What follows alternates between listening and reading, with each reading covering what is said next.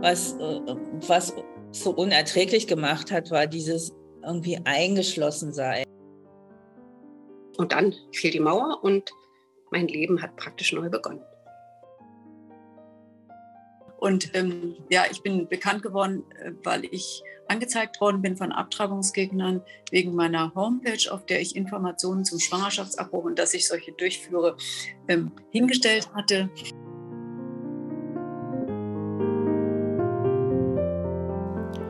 USA, Italien, Polen. Die ganze Welt konfrontiert sich dieses Jahr mit den Abtreibungsgesetzen der jeweiligen Ländern. Tausende von Menschen gehen auf die Straße und demonstrieren. Man liest unzählige Schlagzeilen über neue Ereignisse und Verschärfungen der Gesetzeslage. Doch auch in unserem Nachbarland in Deutschland herrscht Unzufriedenheit, über welche jedoch nicht annähernd so viel gesprochen wird. In diesem Podcast beschäftige ich mich mit der Frage, wie es in Deutschland zu den heutigen Gesetzen gekommen ist. Angefangen bei der Frauenrolle in der DDR bis hin zum Jahr 2022 und der Abtreibungsfrage in Deutschland heute. Am Freitag, dem 7. Oktober 1949, wurde die DDR endgültig erschaffen und der Traum eines vereinten Deutschlands zerbrach. In jener Verfassung, dem Artikel 7, steht: Mann und Frau sind gleichberechtigt. Alle Gesetze und Bestimmungen, die der Gleichberechtigung der Frau entgegenstehen, sind aufgehoben. Wir stellen uns dieser Gleichberechtigung heute gegenüber und fragen uns, wie emanzipiert und gleichberechtigt war die Frau in der DDR tatsächlich und wie kam es nach der Wende zum Artikel 218 im Strafgesetzbuch, welcher die Abtreibungsgesetze behandelt?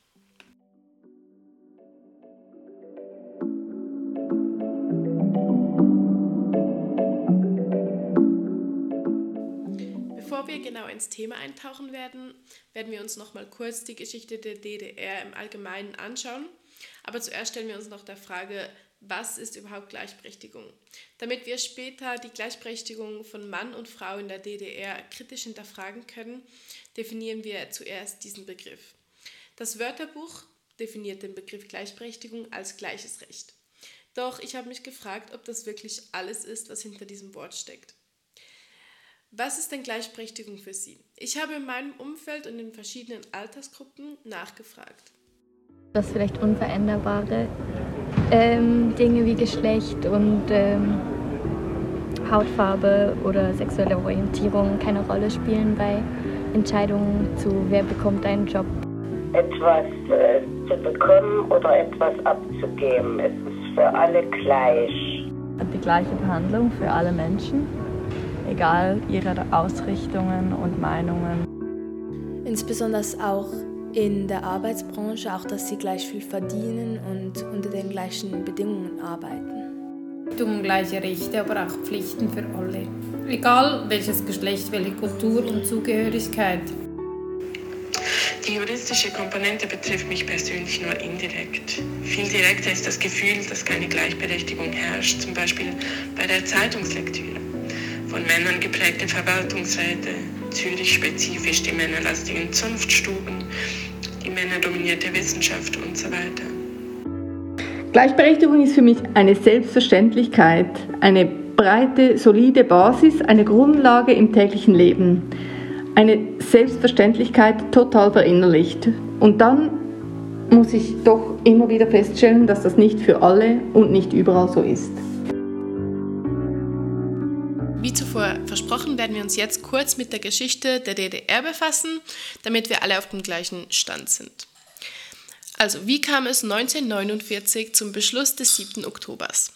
Bereits während des Zweiten Weltkrieges wurde zwischen den Hauptalliierten, das waren dazumals die Sowjetunion, Großbritannien und der USA, diskutiert, wie Deutschland aufgeteilt werden sollte. Im Juli 1945 an der Potsdamer Konferenz einigten sich die Großmächte darauf, sich nicht zu einigen. Deutschland wurde dazumals in vier Besatzungszonen aufgeteilt. Mit der Zeit jedoch lief die wirtschaftliche Entwicklung im deutschen Westen und Osten in ganz verschiedene Richtungen. Die beiden Teile unterschieden sich immer mehr, bis am 7. Oktober durch das Inkrafttreten der Verfassung Deutschland offiziell kein einheitlicher Staat mehr war. Die Verfassung schreibt vor, dass aus der früheren sowjetischen Besatzungszone ein eigener Staat werden wird. Die Deutsche Demokratische Republik war eine Diktatur. Da die Regierung jedoch von einer Partei, damals der SED, geführt wurde, wird die DDR heute als Parteidiktatur eingeschätzt. Denn eine Gewaltenteilung war bei weitem nicht gegeben. Der frisch geborene Staat stützte sich auf sozialistische Ideologien. Dieser Sozialismus wiederum geht zurück auf die Prinzipien vom Marxismus sowie Leninismus, um einen Staat mit einer sogenannten klassenlosen Gesellschaft zu erreichen. Das war jetzt natürlich etwas vereinfacht und auch ein bisschen trocken. Jetzt möchten wir jedoch genauer ins Thema eintauchen. Im ganzen Podcast werden Sie Ausschnitte aus Interviews hören und das sind Interviews, welche ich mit Expertinnen geführt habe. Genauere Informationen zu den Personen finden Sie im Booklet zu meinem Podcast. Dort habe ich Profile der jeweiligen Personen erstellt. Jetzt einfach ganz kurz. Ähm, das ist einmal Anna Kaminski. Sie ist Direktorin der Bundesstiftung für Aufarbeitung der SED und auch in der DDR aufgewachsen. Annette Kröschner ist eine Schriftstellerin und hat über, unter anderem Bücher über die Frauenbewegung im Zusammenhang mit der DDR geschrieben. Auch sie ist in der DDR aufgewachsen. Und äh, Cornelia Heinz wird uns über ihre persönliche Erfahrung als ähm, das, über das Aufwachsen eines jungen Mädchens bzw. Teenager bis hin zu einer jungen Frau erzählen, dass sie auch in der DDR aufgewachsen ist. Und zum Schluss, das wird aber erst im zweiten Teil relevant sein, werden wir mit Christina Hähnel sprechen. Sie ist Ärztin und kann uns mehr über die Abtreibung in Deutschland heute sagen. Beginnen werden wir bei dem Aufwachsen als eine junge Frau in der DDR. Und dazu werden wir uns ähm, einen Teil aus dem Interview mit Cornelia Heinz anhören, welche darüber spricht, wie sie als dazu als junges Mädchen die Gleichberechtigung von Mann und Frau wahrgenommen hat.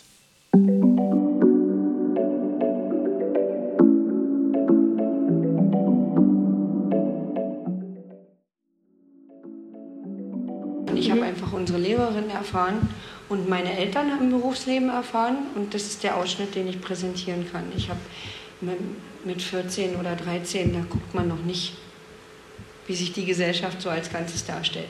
Also aus diesem Ausschnitt heraus kann ich sagen, dass ich die Geschlechter nicht wahrgenommen habe. Das ist ähm, etwas, was mir erst später aufgefallen ist, dass man einen Unterschied zwischen Frau und Mann macht. Das hat zum einen damit zu tun, dass ähm, ich Lehrerinnen und Lehrer als Lehrer wahrgenommen habe, geschlechtslos. Und, ähm, und meine Eltern, die habe ich nicht als geschlechtslos wahrgenommen, aber ähm, auch bei meinen Eltern herrschte eine sehr gerechte Aufteilung der Zuständigkeiten für Beruf und Familie, aus meiner Sicht damals. Später stellte sich heraus, dass meine Sicht nicht richtig war. Okay. Und zur Arbeitsteilung, was den Haushalt betrifft, haben Sie dort spezielle Dinge wahrgenommen oder war es einfach das wenn ihr Vater weg war, der Haushalt mhm. von der Mutter gemacht wurde? Oder? Also wenn mein Vater da war, dann war es gerecht. Also er stand genauso in der Küche wie meine Mutter. Er hat auch nicht nur die schönen Sachen gemacht, gekocht, sondern er hat auch hinterher die Küche aufgeräumt. Ähm, mein Vater hat auch Wäsche zusammengelegt, mein Vater hat Wäsche aufgehängt, einfach wenn er da war. Aber der Großteil der Hausarbeit blieb an meiner Mutter hängen, weil sie mehr zu Hause war als er. Und ähm, es gab bestimmte Bereiche, die hat nur mein Vater gemacht, zum Beispiel unsere Fahrräder flicken war mein Vater zuständig, fürs Bügeln war meine Mutter zuständig. Aber sonst habe ich das als sehr ähm, wahrnehmend empfunden. Wenn Arbeit angefallen ist, dann wurde die gemacht. Also mein Vater hat nicht gefunden, für Wäsche bin ich mir zu schade, weil ich ein Mann bin. Das habe ich nie erlebt. Und meine Mutter hat mal irgendwann einen Spruch zu mir gesagt und zu meiner Schwester und wir waren empört. Da war ich 13 und meine Schwester 9, das, werde, das war noch vor der Wende. Die hat gesagt, Mädels, ihr müsst einfach wissen, eine Frau arbeitet immer mehr als ein Mann. Das muss, muss, euch bewusst sein. Dann seid ihr auch nicht traurig und nicht sauer und fühlt euch nicht ungerecht behandelt. Das ist so. Und das ist uns recht eingefahren. Und da fing das an, dass ich nachgedacht habe und beobachtet habe, was läuft hier eigentlich. Im Großen und Ganzen klingt ja dieses allgemeine Wahrnehmungsbild der Rolle der Frau für ein kleines Kind ja schon mal ganz gut. Wir möchten uns jetzt noch kurz damit beschäftigen, woher solche Bilder kommen. Als junges Mädchen kommen Gesellschaftsbilder ähm, meistens von äußeren Einflüssen. Man achtet viel darauf, wie sich andere Personen geben und was einem Organisation wie zum Beispiel eine Schule vorschreibt oder erzählt bzw. behandelt oder auch nicht. Dazu möchten wir jetzt in ein paar Interviewausschnitte reinhören, welche sich mit diesem Thema beschäftigen und darüber sprechen, welche Einflüsse sie geprägt haben in ihrem Frauenbild in der DDR. Ich hatte nie das Gefühl, dass zwischen den Jungs und uns Mädchen ein Unterschied gemacht wird. Uns wurde immer das Gleiche zugetraut und zwar im Hinblick auf sozialistische Persönlichkeitswerten. Also das war völlig egal, ob Junge oder Mädchen. Hauptsache, wir setzen uns für den Sozialismus ein. An, an sich war es so, dass ich quasi bis zu meinem 16. Jahr, 16. Lebensjahr eigentlich ähm, nicht gesehen habe, dass es eine also eine unterschiedliche Behandlung von, von Frauen und Männern oder Mädchen und Jungen gab. Also ähm, das hing aber damit zusammen, dass ich aus einer sehr fortschrittlichen Familie kam. Also mein Vater hat wahnsinnig viel zu Hause gemacht. Meine Mutter konnte ähm, sich konnte das machen, was sie wollte. Die ist von meinem Vater da nicht zurückgehalten worden. Und wenn mein Vater keine Lust hatte, mit ihr auszugehen, dann ist er halt alleine ausgegangen also das war so eine Selbstverständlichkeit, dass, ähm, dass, der, dass ein Vater ähm, genauso ähm, die Mutterpflichten übernehmen kann und die, das nicht schlechter macht als eine Frau. Das habe ich halt recht, recht, recht früh ähm, kennengelernt und es war halt äh, nie ein, ein ähm, Nachteil, ein Mädchen zu sein. Und äh, also sowohl was ähm, äh, die Frauen in meiner Umgebung anging, die alle sehr selbstbewusst waren und ihr eigenes Geld verdient haben, ähm, als auch was so die, ähm, das Umfeld anging. Aber dieses, aber das, aber dieses Frauenbild ist, das, äh, da lege ich eigentlich immer Wert drauf. Es war kein Frauenbild, was der Staat mir vermittelt hat. Es war ein mhm. Frauenbild, was die Frauen einfach dadurch, wie sie gelebt haben und was sie gemeistert haben, ähm, sozusagen einem als Vorbild mitgegeben haben. Diesen Aufnahmen zu folgen klingt diese Emanzipation der Frau und das Bild der Frau in der DDR gar nicht mal so übel. Das war auch ein Bild, das Frauen aus der DDR gegenüber dem Westen so gezeigt haben und darüber wird Anna Kaminski gleich sprechen. Nach außen auf jeden Fall. Und ähm, äh, das gibt ja dieses äh, ähm, äh, äh ja, dieses unglaublich positive Bild, was DDR-Frauen im Westen hatten. Also die DDR-Frau galt für westdeutsche Männer oder auch westliche Männer insgesamt als sehr attraktiv, weil die waren unabhängig, die arbeiteten, die waren auch selbstbewusst und selbstbestimmt und diese Frauen erwarteten nicht von einem Mann, dass er sie versorgt. Das ist für Männer natürlich, zumindest eben in den 80er Jahren oder auch noch in den 90er Jahren, das war natürlich sehr attraktiv für Männer. Weil für diese Frauen muss man auch keine Verantwortung übernehmen. Beziehungsweise, was heißt für diese Frauen Verantwortung übernehmen? Das ist, das klingt so komisch, aber in der Regel besteht ja eine Partnerschaft schon daraus, dass beide Partner füreinander Verantwortung übernehmen und mhm. sich verantwortlich fühlen. Aber wenn man das vielleicht gar nicht im Sinn hat, dann ist äh, ja eine in der DDR sozialisierte Frau natürlich ähm, ja äh, durchaus attraktiv in dem Sinne, dass man sich darauf verlässt, in Anführungsstrichen, die will nicht unbedingt geheiratet werden und die will auch nicht unbedingt versorgt werden. Und dieses ganze Versorgungsregelwerk, was es im Westen gab, das gab es ja im Osten nicht die Eheleute trennten sich und der Mann hatte null Verpflichtung gegenüber der Frau und die Frau null Verpflichtung gegenüber dem Mann. Also anders als im Westen. Und genau an diesem Bild einer DDR-Frau, einer selbstständigen, arbeitenden Frau, möchten wir jetzt anknüpfen. Der Staat dazumals hat ja gewissermaßen dieses Bild geschaffen, zumindest die Vorgaben dafür waren vom Staat gegeben durch verschiedene Einrichtungen und Entlastungen für die Frau. Jedoch möchten wir uns eigentlich jetzt kritisch damit beschäftigen, wie viel dann davon tatsächlich positiv für die Frau und ihre Emanzipation war und wie viel einfach nur noch mehr Belastung war. Dieses Bild, das damals geschaffen wurde, ist ja auch heute ein großes Bild, weshalb wir die DDR als einen so fortschrittlichen und gleichberechtigten Staat sehen. Jedoch war das dann wirklich so. Hören Sie sich selbst hin.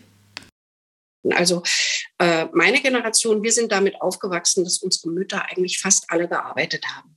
Also über 90 Prozent der Frauen waren berufstätig. Und berufstätig damals bedeutete, dass die meisten Vollzeit gearbeitet haben. Das war eine Sechs-Tage-Woche, später eine Fünf-Tage-Woche mit 43 Dreiviertelstunden Arbeit pro Woche. Und dann nach der Arbeit kam der Alltag obendrauf. Also die Kinder versorgen, einkaufen, den Haushalt machen. Und das kann man sich auch nicht so vorstellen wie heute. Also die wenigsten Haushalte hatten einen solchen Grad an Technik, wie wir den heute kennen. Also wenn jemand eine Waschmaschine hatte, dann konnte der schon froh sein. Und dann musste man, das war dann in den 70er und 80er Jahren gang und gäbe, gab es eine zweite Schleuder dazu, wo dann die Wäsche geschleudert wurde. Ähm, aber so viele Haushaltshelfer, die wir eigentlich gar nicht mehr uns vorstellen können, dass es die nicht mehr gibt, die gab es einfach nicht.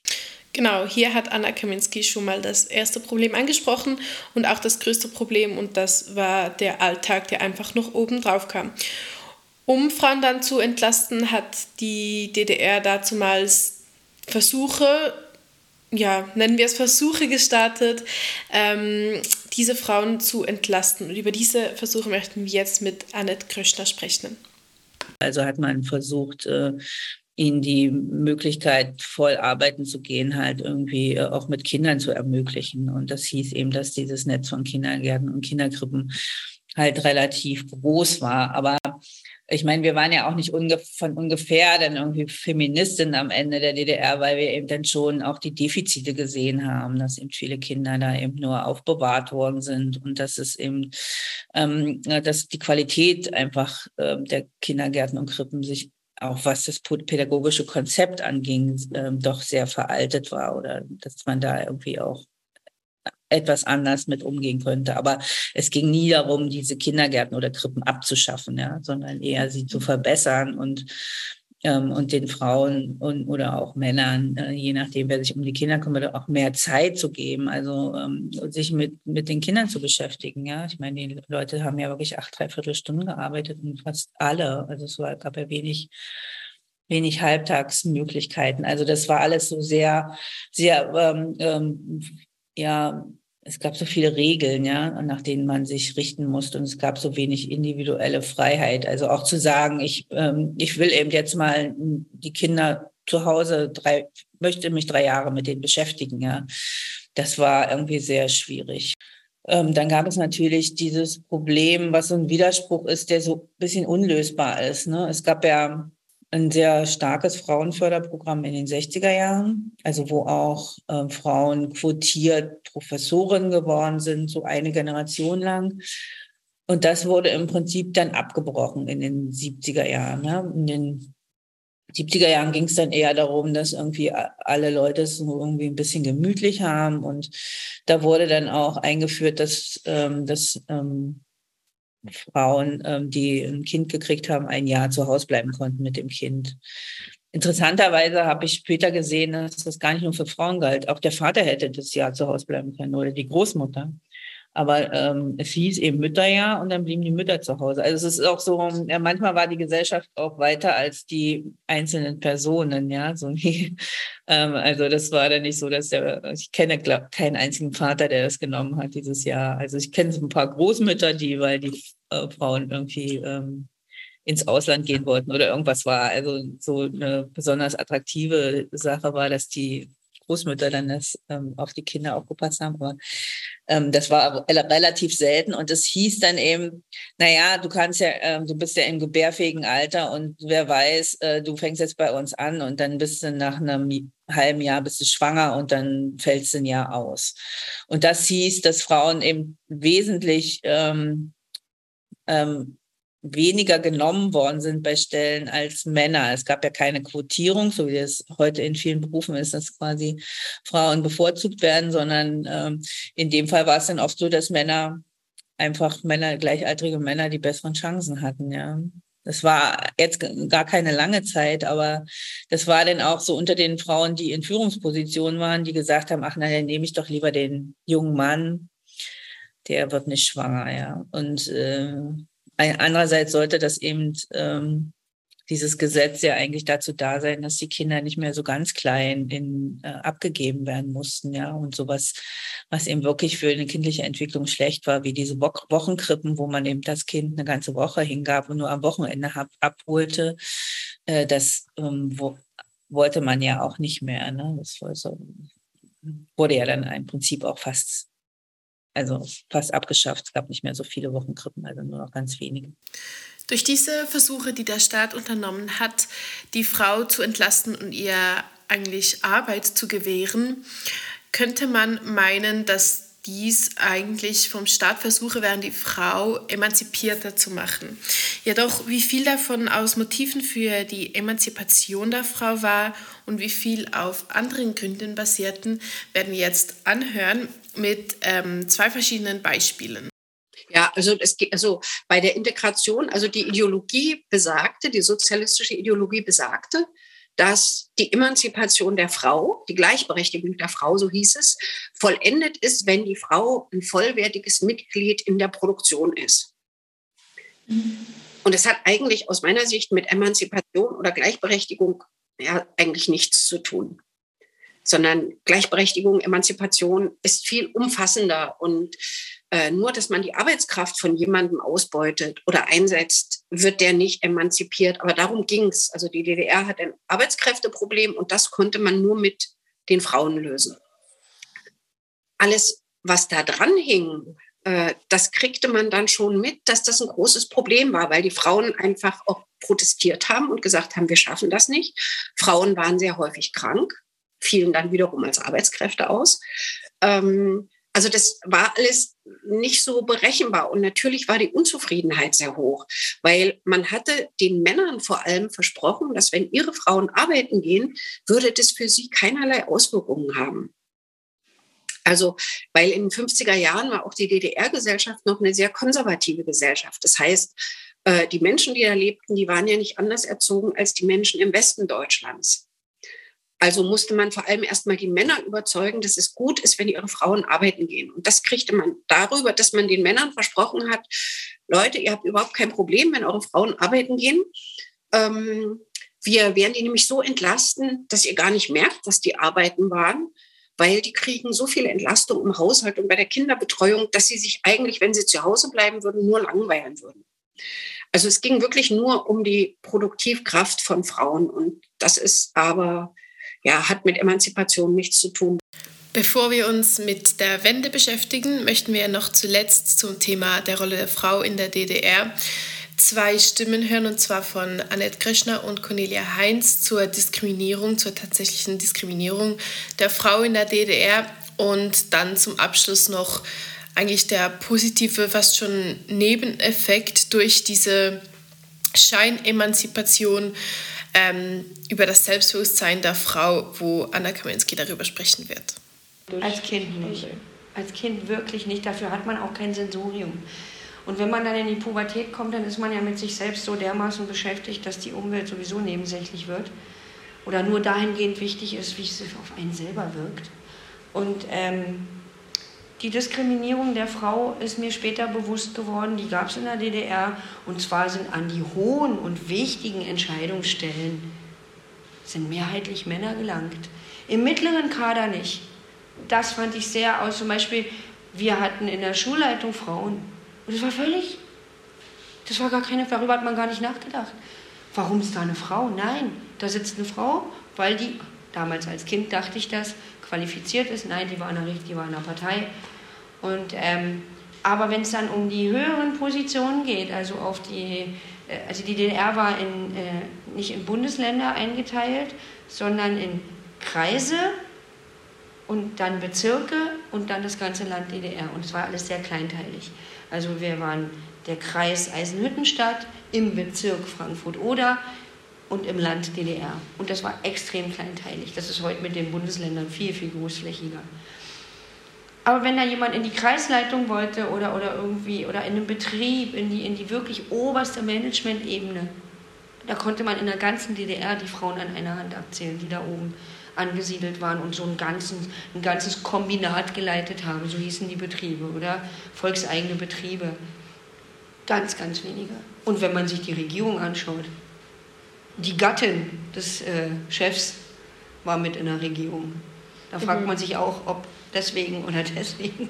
Also ja, das war, uh -uh, natürlich waren die Frauen diskriminiert. Und aus meiner Sicht deswegen diskriminiert, weil man patriarchale Strukturen nicht einfach innerhalb von zehn Jahren wegkriegt. Die Männer waren im Krieg, nach dem Krieg waren mehr Frauen als Männer da, dann haben die Frauen angepackt, dann sind die Männer zurückgekommen oder die Söhne sind herangewachsen und haben sich die alteingesessene Struktur zurückgeholt. Also in der Schule nicht, aber natürlich später schon.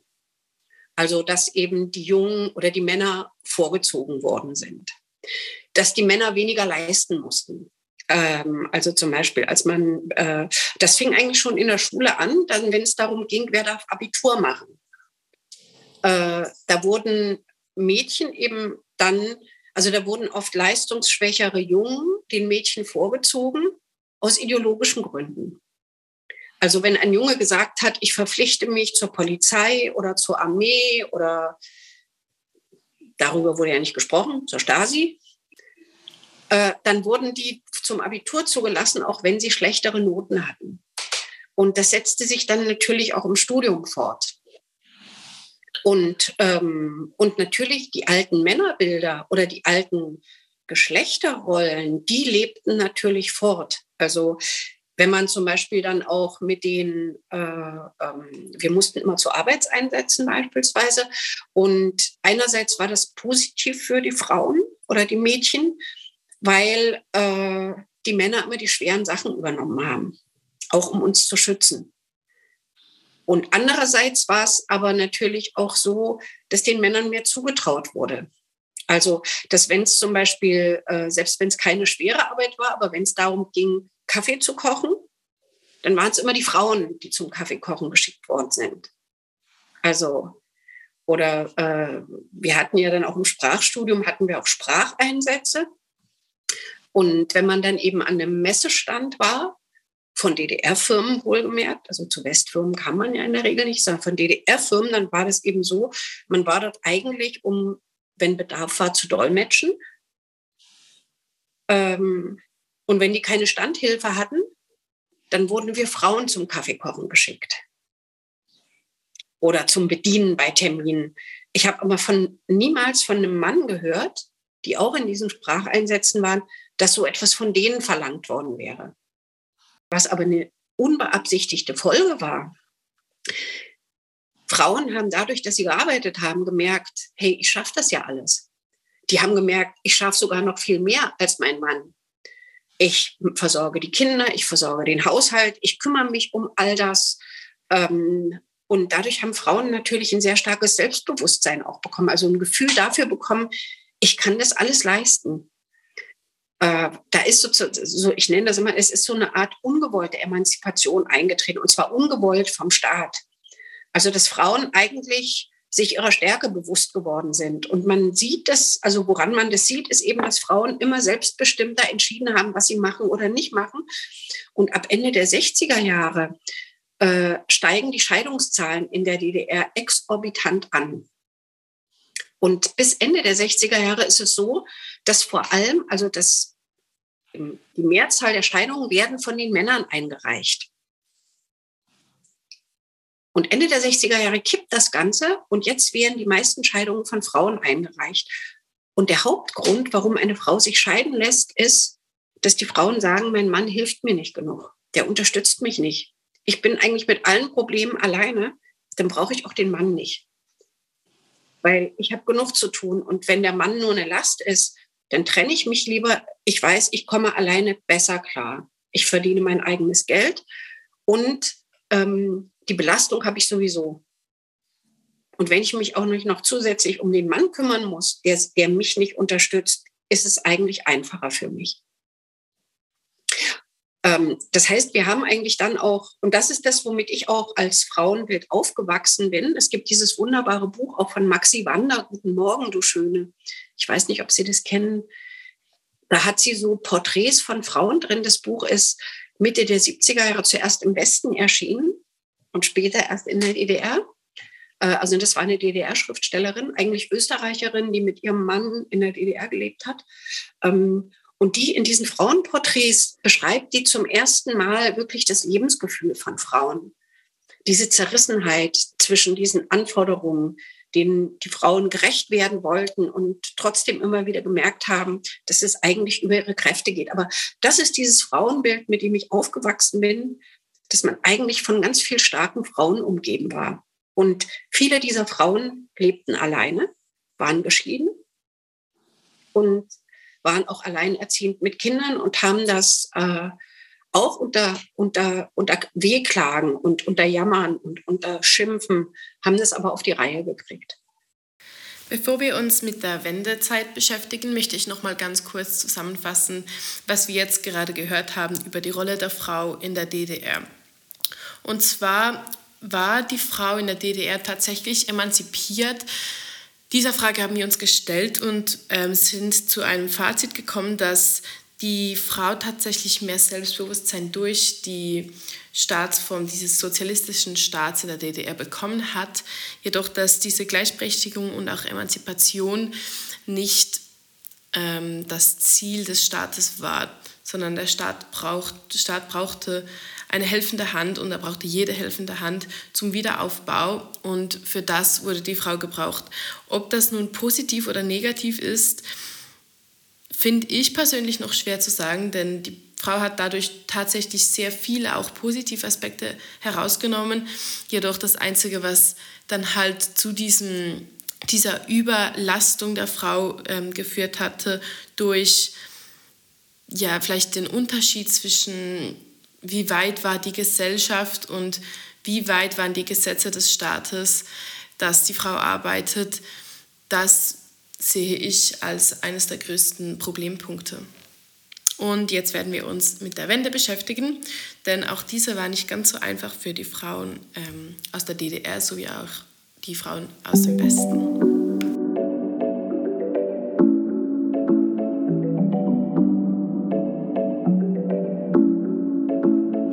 Für mich persönlich oder auch was ich in meinem Umfeld gesehen habe, gab es eigentlich nicht wirklich eine Veränderung. Also die Veränderung also ich äh, ähm, habe das schon auch, aber eher so theoretisch mitbekommen, dass eben in den DDR-Betrieben, wo es ja immer hieß, die Frau und ohne die Frauen geht gar nichts. Und die gleichen DDR-Betriebe, die die ganze Zeit dieses Zeug geredet hatten, wie toll das mit den Frauen ist, haben als erstes die Frauen entlassen. Also es wurden ganz viele Frauen, aber noch zu DDR-Zeiten 1990 arbeitslos. Die wurden als erstes rausgeworfen und zwar und das fand ich so zynisch von den gleichen Männern, die die ganze Zeit erzählt hatten, wie unverzichtbar die Frauen sind. 70 Prozent der Frauen haben ihre Arbeitsplätze verloren. Also es sind, und, und da habe ich so den Eindruck, dieses, ähm, da merkt man auch, wie viel Propaganda in der DDR war. Ähm, weil wenn die Frauen wirklich so unverzichtbar waren, dann würde man doch denken, dass nicht mehrheitlich Frauen ihre Arbeit verlieren, sondern Männer und Frauen gleichermaßen. Aber plötzlich waren die Frauen wieder verzichtbar. Und die wurden als erstes rausgeworfen. Und, äh, und die Begründung war dann, na ja, aber ihr habt doch einen Mann und der Mann, ups, und der Mann, der kann dann für euch sorgen. Also was, was ja eigentlich ein völlig veraltetes äh, ja, Menschenbild ist. Ne?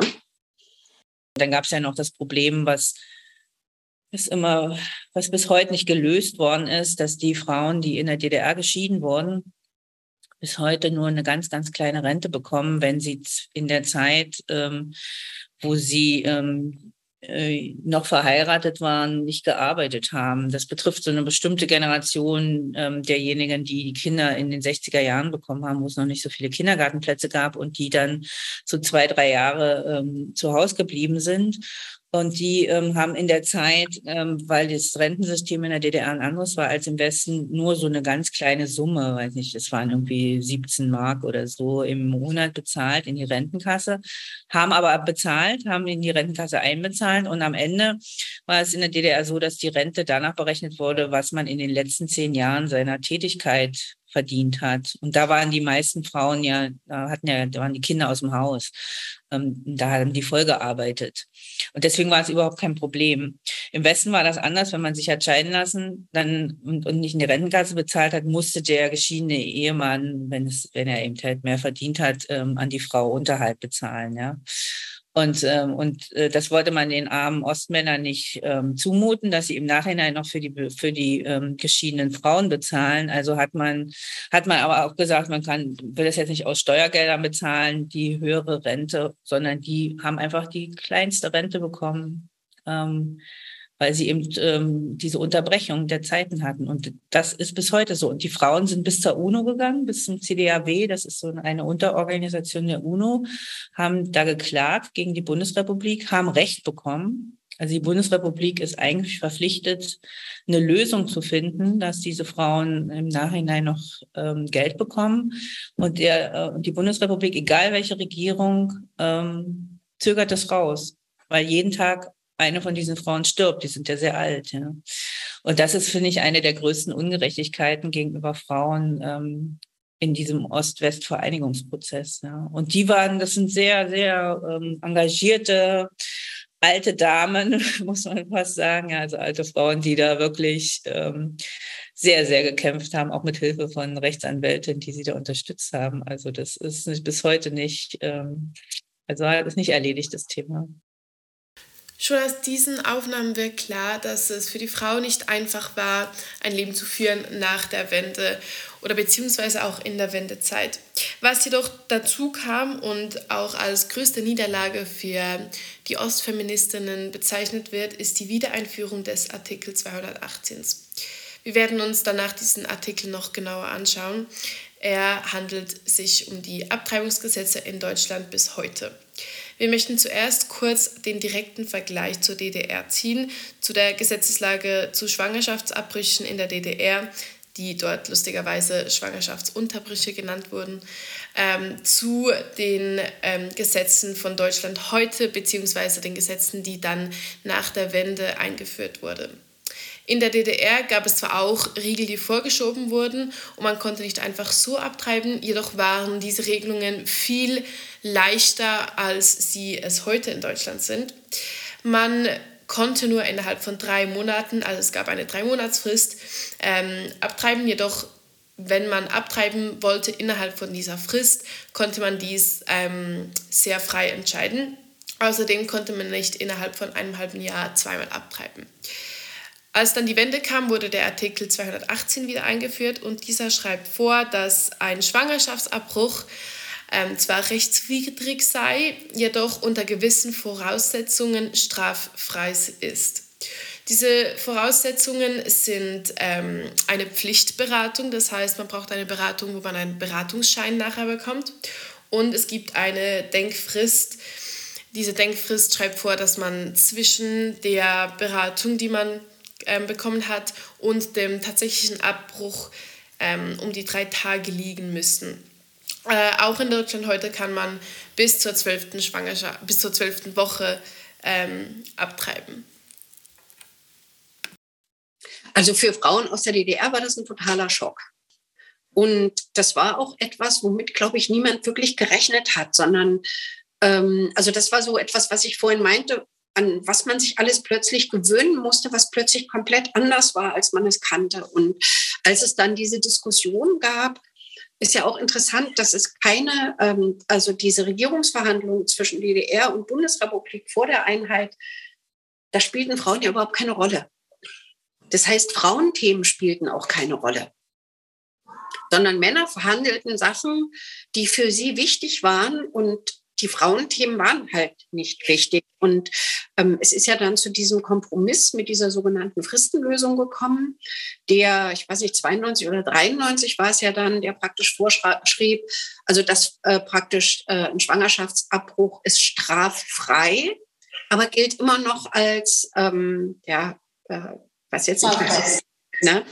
Also es bleibt straffrei und Frauen, Frauen müssen sich beraten lassen. Und, und ich finde schon, dass das ein diskriminierendes Gesetz ist, weil die meisten Frauen gehen doch äh, sehr verantwortlich damit um. Und, äh, und den meisten Frauen fällt so eine Entscheidung auch sehr schwer. Also die machen das nicht aus Jux und Tollerei. Und, und ich finde, es ist natürlich auch irgendwie ein, ein Witz der Geschichte. Das ist ja erst in diesem Jahr, glaube ich, gekippt worden, dieser Paragraph 219a oder b, äh, dass ähm, Ärzte nicht mal auf ihrer Homepage darüber informieren dürfen, dass sie Schwangerschaftsabbrüche vornehmen, sondern das gilt als Werbung für Schwangerschaftsabbrüche. Und ich finde, das ist, also das ist auch etwas, wo ich immer so denke, Leute, wo leben wir? Was soll das? Ja? Ich hatte, ähm, ich habe vor ein paar Jahren ein Buch geschrieben über die Berliner Frauenbewegung und bin mit diesem Buch in den einzelnen in den verschiedenen Frauenzentren. Also Berlin ist ja sehr vielfältig, was die Bezirke angeht. Und ich war in einem Plattenbaugebiet in Marzahn, also das, was so in den 70er Jahren gebaut worden ist. Und da waren äh, in dem, in diesem Frauenzentrum, ähm, wo ich gelesen habe, waren ganz viele alte Frauen und die hatten alle im Gesundheitswesen gearbeitet. Und ähm, es waren auch ein paar Junge dabei, die dann zuhörten. Und dann haben die Alten irgendwann angefangen, ja, den jungen Frauen zu erzählen, wie schlimm das war, als die Abtreibung verboten war. Und ähm, die haben alle im Gesundheitswesen gearbeitet und erzählten dann so von den drastischen, äh, drastischsten Möglichkeiten äh, abzutreiben und dass sie ähm, die jungen Frauen doch wirklich davon überzeugen wollen, auf jeden Fall auf die Straße zu gehen und diesen Paragraph wieder abzuschaffen, weil ähm, sie würden da auch mitgehen. Also ich meine, es waren Frauen, die konnten zum Teil nicht mehr laufen, aber das war für sie so eine Selbstverständlichkeit, dass man ja den Frauen nicht reinreden darf, ja, und, ähm, und dass es eben immer Auswirkungen gibt, die äh, für Mutter und ähm, Ungeborenes, egal, ähm, also dass die äh, gefährlich sind und ähm, tödlich sein können, ja, und dass es nicht weniger Abtreibungen gibt, ähm, also ob sie nun also sei denn, man schafft es irgendwie nicht. Und glaube ich, jede Woche auf der Straße. Ich erinnere mich an wahnsinnig viele Demonstrationen gegen die Wiedereinführung des Paragraph 218 auf. Ich erinnere mich an alte Frauen, die am Straßenrand standen und geweint haben. Also weil sie, weil für sie, es hat irgendwie getriggert, ja, so sagt man heute. Ähm, das war schon, und wir haben das wirklich als sehr, sehr heftige Niederlage gesehen. Also eigentlich äh, die schlimmste Niederlage dieser Frauenbewegung, weil wir natürlich uns auch nicht mehr um andere Sachen kümmern konnten. Also das, was wir eigentlich wollten, dass die ähm, Gesellschaft sich zugunsten von Frauen verändert.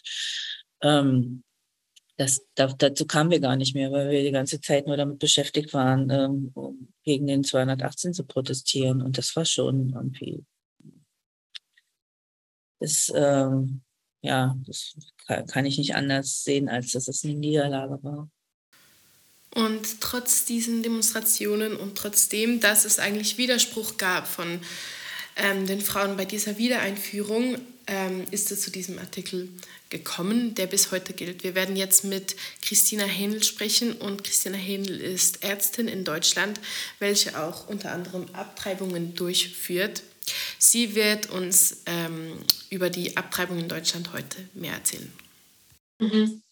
Wie, wieso glauben Sie dann, dass ähm, bei dem Zusammenschluss der BD, BRD und der DDR dieses Gesetz, was eigentlich viel verschärfter war, übernommen wurde für ganz Deutschland und wieso man es nicht dort vielleicht auch neu diskutiert hat oder ähm, die Lösung der DDR ähm, genommen hat? Ja, das hatten ja viele gehofft. Also wir hatten das auch gehofft natürlich.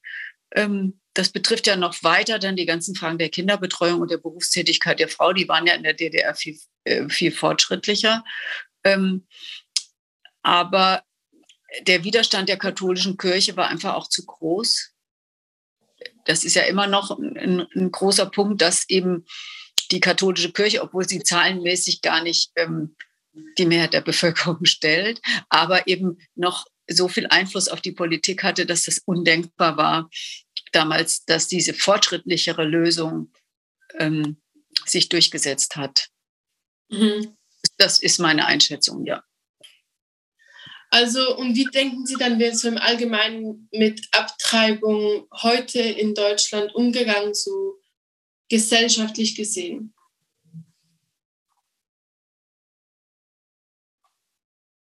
Ja, ich denke, dass die Bevölkerung insgesamt da liberaler denkt, als die Gesetzeslage ist in Deutschland. Mhm. Die letzte große Diskussion kam ja durch die Wiedervereinigung zwischen DDR und BRD, weil es ja in der DDR die Fristenlösung gab und in der BRD gab es so eine Indikationslösung, wo so ein Arzt das dann quasi auch noch erlauben musste. Und ähm, da hat es ja auch großen Widerstand dagegen gegeben, dass die quasi bisschen modifizierte BRD-Regelung dann für ganz Deutschland galt. Aber danach gab es ja eigentlich keine Diskussion mehr. Und erst jetzt durch den Paragraphen 219a, dieses Informationsverbot, ist die Diskussion wieder aufgebrochen. Ähm, ja, und die WHO empfiehlt ja auch eigentlich allen Ländern also, oder sagt, also aus gesundheitlichen Gründen für die Betroffenen soll man jetzt nicht ähm, Gesetze verschärfen, die, die, ähm, die eine Beratung fordern und vor allem nicht die Frist, also nicht noch die Frist, also der Abbruch soll so früh wie möglich gemacht werden aus gesundheitlichen Gründen. Und ähm, da spricht ja eben die Bedenkfrist dann dagegen, mhm. die es in Deutschland gibt also wenn ich jetzt aus Sicht der Abtreibungsgegner mir das angucke, die sagt, wir wollen ja Abtreibung verhindern, dann, dann funktioniert es ja nicht. Also man verhindert damit ja keine Abtreibung. Also man würde ja Abtreibung verhindern, wenn man jetzt ähm, den Frauen es leichter macht, Kinder zu bekommen oder Kinder großzuziehen, Kinderbetreuung und Berufstätigkeit zu vereinbaren, ähm, überhaupt ähm, eine Wohnung zu kriegen und einen Arbeitsplatz zu kriegen und dann eine, äh, Kinder zu haben, dann würde man ja was dafür tun, dass ähm, Kinder auf die Welt kommen und vielleicht Abtreibungen verhindert werden. Aber ähm, dass man jetzt den Weg erschwert und, und steiniger und länger macht, damit erreicht man ja irgendwie gar nichts. Ja, also die, die eine Hürde ist, dass sie diese Beratung braucht und sich einer fremden Person eben anvertrauen muss, auch wenn sie vielleicht ganz klar entschieden ist und ihre Entscheidung dadurch nicht beeinflusst wird. Ähm, die nächste Hürde ist, dass es eben keine Krankenkassenfinanzierung ist, sondern sie erst sehen muss, dass sie entweder das Geld irgendwo herbekommt oder dass sie diese Kostenübernahme bekommt. Ähm, und die nächste Hürde ist dann, aber das betrifft ja nicht nur die rechtliche Situation, sondern auch so eine allgemeine Haltungsfrage in der Gesellschaft. Ähm, die mit der Stigmatisierung und der Tabuisierung zu tun hat, ähm, dass, dass es dann eben auch schwierig ist, Ärzte und Ärztinnen zu finden, die Abbrüche machen. Und das war bisher noch durch den 219a besonders erschwert, weil man ja nicht einfach ins Internet gehen konnte und nach Adressen suchen konnte. Da fand man ja dann nur äh, Seiten von Abtreibungsgegnern mit so widerlichen Bildern und ähm, Diffamierungen und man fand gar nicht diese Informationen zum Schwangerschaftsabbruch, welcher Arzt macht Abbrüche und ähm, wie ist der spezialisiert und wie sieht der aus oder wie sieht die aus. Und das hat das den Frauen ja noch extrem viel schwerer gemacht, überhaupt auch an Adressen zu kommen und an Informationen zu kommen. Ich hoffe, dass sich das ein bisschen ähm, verändert jetzt durch die Aufhebung des 219a. Das persönliche Problem an der Abtreibung, also dass das eine schwere Entscheidung ist für die meisten und dass es dass es eine problematische und auch ethisch schwierige Frage ist, das bleibt ja immer. Das wird ja nicht weggehen.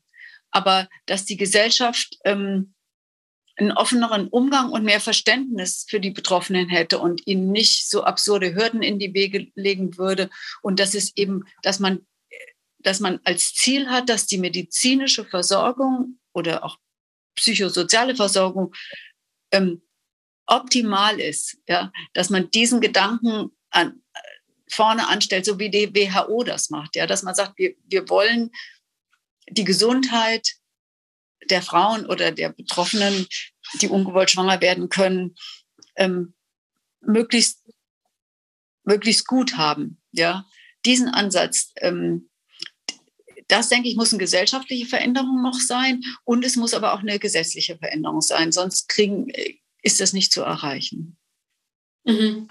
Haben Sie das Gefühl, Deutschland ist, was das angeht, jetzt auf einem guten Weg? Also jetzt im Moment werden Fortschritte erzielt. Mhm. Wie der noch weitergeht, das kann ich im Moment nicht sagen. Also ich habe da schon ein bisschen Hoffnung, dass es noch weitergeht.